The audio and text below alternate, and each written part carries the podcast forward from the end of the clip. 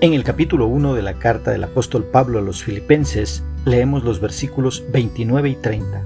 En la traducción Reina Valera de 1960, la palabra del Señor dice, Porque a vosotros os es concedido a causa de Cristo, no solo que creáis en Él, sino también que padezcáis por Él, teniendo el mismo conflicto que habéis visto en mí y ahora oís que hay en mí.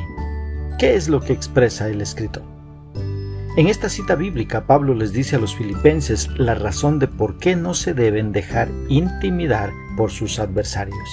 Él les explica que los ataques y los retos que enfrentan son ordenados por Dios. O sea, Dios tiene el control aún de los ataques que el enemigo realiza en contra del pueblo de Dios.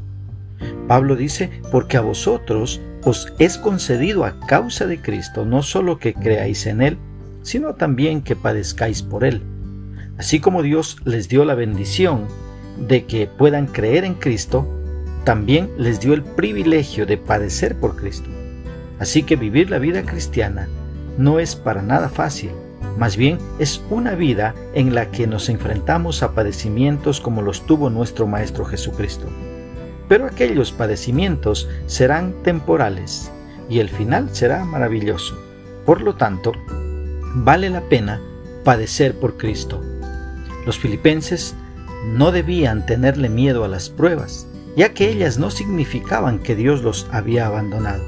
Su dificultad presente fue concedida a ellos no como un castigo, sino como una herramienta en las manos de Dios, para hacerlos más fuertes. Los filipenses tuvieron el mismo tipo de conflicto que tuvo Pablo entre ellos en Filipos, y el mismo tipo que Pablo enfrentó en Roma.